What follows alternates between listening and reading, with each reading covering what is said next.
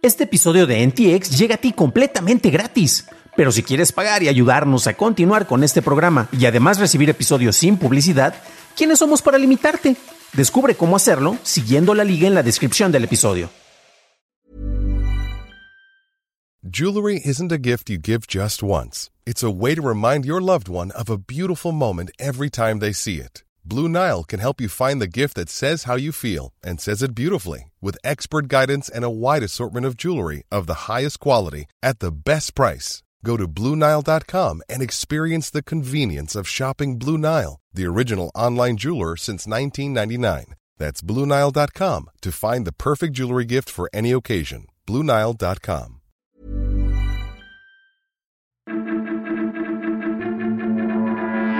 Lapsus filtra códigos fuentes de Microsoft y Google te deja olvidar tus búsquedas recientes.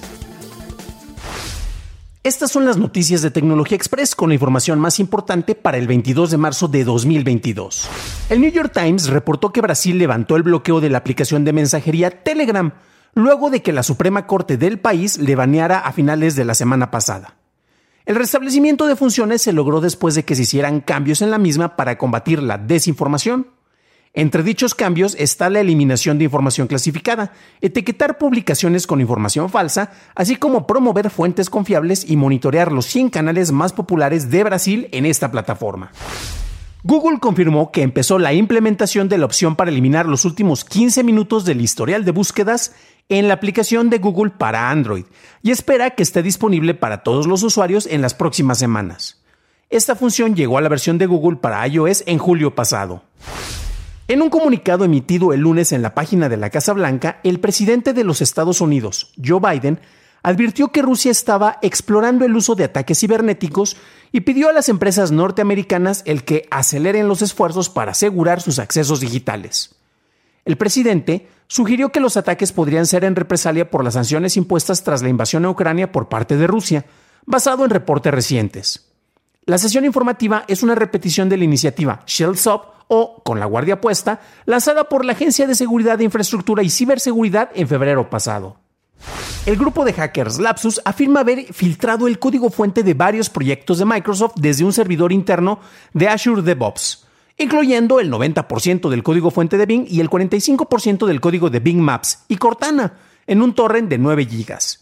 Bipin Computer reporta que Lapsus tiene un archivo sin comprimir de 37 GB con proyectos de Microsoft, mientras que la compañía dice estar al tanto de estas declaraciones y están investigando su veracidad y sus efectos. La actualización más reciente de Apple TV eliminó la opción de comprar y rentar películas desde la aplicación de Apple TV en Android TV y Google TV, aunque las compras ya hechas en películas siguen estando disponibles. La aplicación de Apple TV llegó a Google y Android TV el año pasado y ofrece acceso a Apple TV, canales, así como rentas y compras desde iTunes directamente en el dispositivo. Un nuevo mensaje de Cómo ver informa que puedes comprar, rentar o suscribirte desde la aplicación de Apple TV en iPhone, iPad y otros dispositivos de transmisión. Esas son las noticias más importantes y ahora pasemos a la discusión. Y para eso vamos a retomar un poco la noticia precisamente en donde vemos la declaración del presidente Biden dentro del mismo portal de la Casa Blanca, donde previene precisamente a las empresas de, este país, de Estados Unidos, sobre posibles ataques eh, que puedan provenir de Rusia y les pide que por favor eh, refuercen sus accesos digitales y refuercen todas las medidas de seguridad en caso de que tengan un ciberataque. Esto no es precisamente nuevo, es una medida pertinente y en realidad es algo que se debería estar haciendo de manera constante, considerando las distintas invasiones y filtraciones que se han logrado por parte de distintos lugares, no únicamente por actores maliciosos de un país.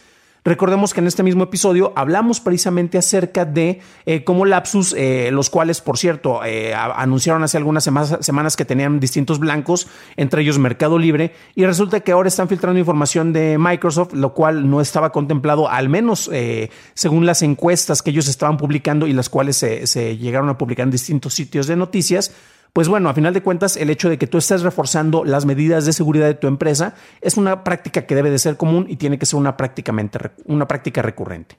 Ahora bien, tenemos unos detalles porque eh, eh, hay una, liga muy interesante que se las comparto también eh, precisamente en la descripción del episodio, la cual encuentran en el formato, ya sea en MP3 o en el formato en video, y viene del Harvard Business School. Es una nota del 7 de marzo y se hace una revisión precisamente acerca de cómo ha sido el manejo, eh, en, este, en este caso, de ataques por parte de Rusia. Y el título es em, lo que los ataques que de, de Rusia sobre Ucrania en el entorno digital eh, nos sugieren eh, acerca de, los conflictos digitales ¿no? en el futuro.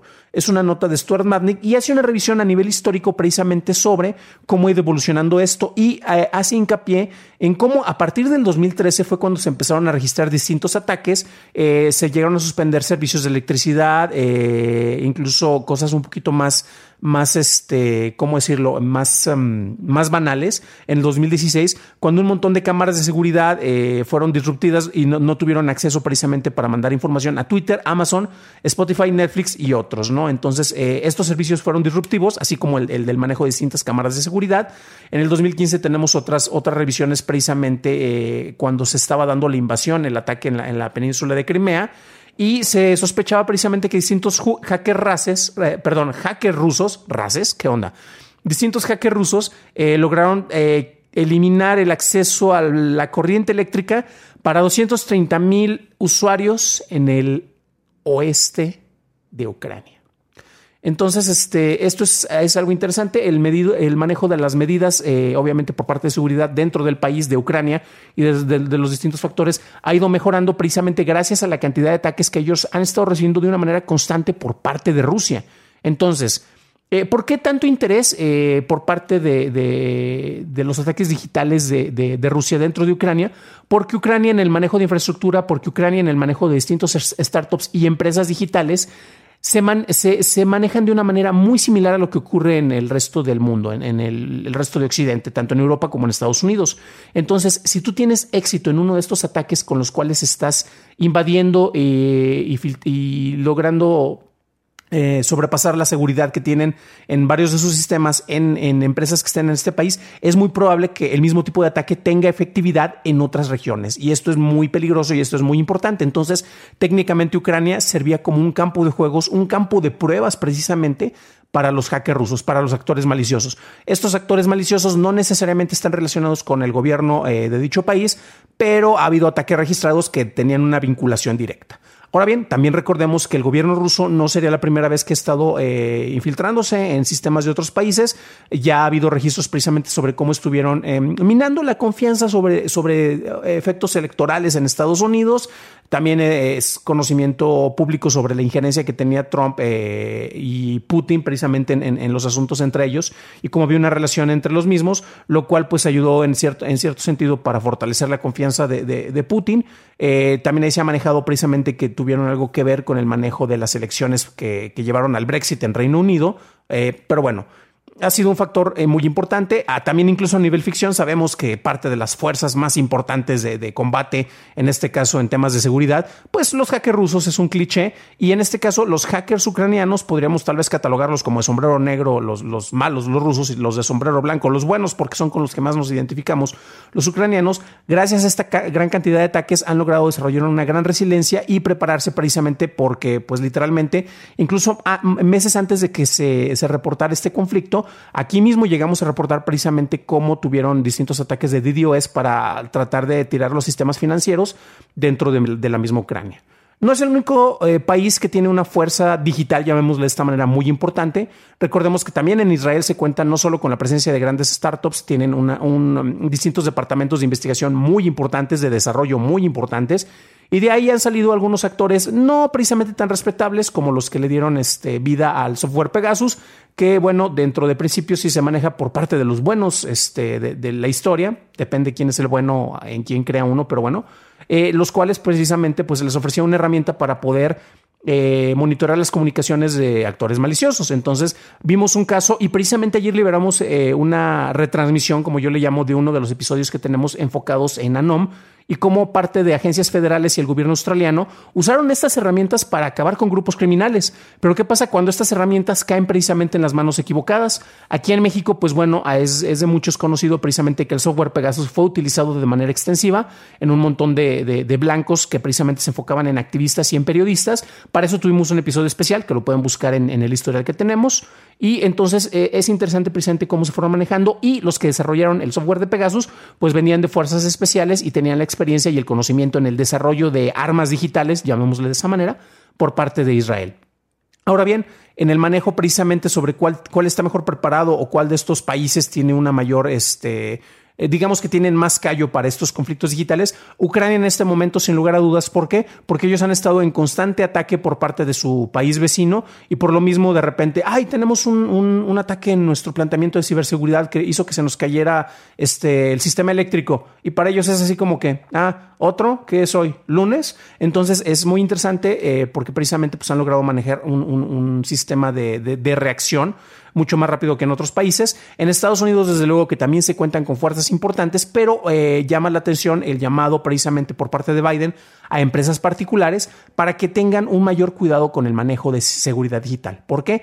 Porque mm, también recordemos que no hay un centralismo sobre el uso y el manejo de servicios. Si se cae la página aquí en México del SAT, no es tan importante a que si se cae Google o como pasó en su momento que se cayó Facebook, y muchos menospreciaban el hecho de que se cayera Facebook, pero recuerda que hay infraestructura que comparte servidores eh, precisamente eh, en comunicación en WhatsApp o en Instagram y de repente tal vez tú ya no te puedes anunciar como empresa en Instagram durante un lapso de una hora o de algunos minutos o de algunos días, pero si no tienes comunicación con WhatsApp, claro, muchos van a migrar a Telegram, pero recordemos que al día siguiente se regresan porque no estaban sus contactos allá, pero estás quitándole literalmente una pierna eh, al movimiento que puedes tener a través del uso de estas herramientas digitales. Y son empresas privadas. Entonces, precisamente por eso es que Biden insta a que se haga un refuerzo y una mejor precaución para tener todos estos sistemas con mayor seguridad. Pero bueno, ese fue el tema de discusión. ¿Tú qué opinas acerca de esto? Eh, ¿Cómo ves precisamente el manejo de seguridad? De repente eso puede afectar a los usuarios, ya que tienes que tener mayores precauciones. Recuerden siempre tener contraseñas seguras, no usar la misma contraseña en todos los servicios. Y si tienes eh, manejo de servicios financieros o donde tengas tus tarjetas, por ejemplo, siempre tener eh, las mayores medidas, autentificación y verificación a dos pasos es lo ideal, o si se puede, hasta más medidas de seguridad. Eso es lo mejor para que si alguna empresa o algún actor malicioso llega a infiltrarse, como podría pasar con Lapsus si llega a liberar datos de mercado pago, eh, a final de cuentas tu información está más protegida porque aunque ellos puedan liberar ciertos datos, tú tienes otras herramientas para no quedar tan vulnerable. ¿Ustedes qué opinan de esto? ¿Creen que se están tomando las medidas pertinentes o creen que son exageraciones? Me interesaría saberlo y déjenlo en los comentarios, por favor. Para un análisis más a detalle en inglés, visita dailytechnewshow.com en donde encontrarás notas y ligas a las noticias. Si encontraste útil este episodio, puedes decírmelo dejando una calificación, de preferencia positiva, en Spotify o Apple Podcast, o dejando un like en su versión en YouTube, que no te cuesta nada. Eso es todo por hoy, gracias por acompañarme y estaremos escuchándonos en el siguiente programa.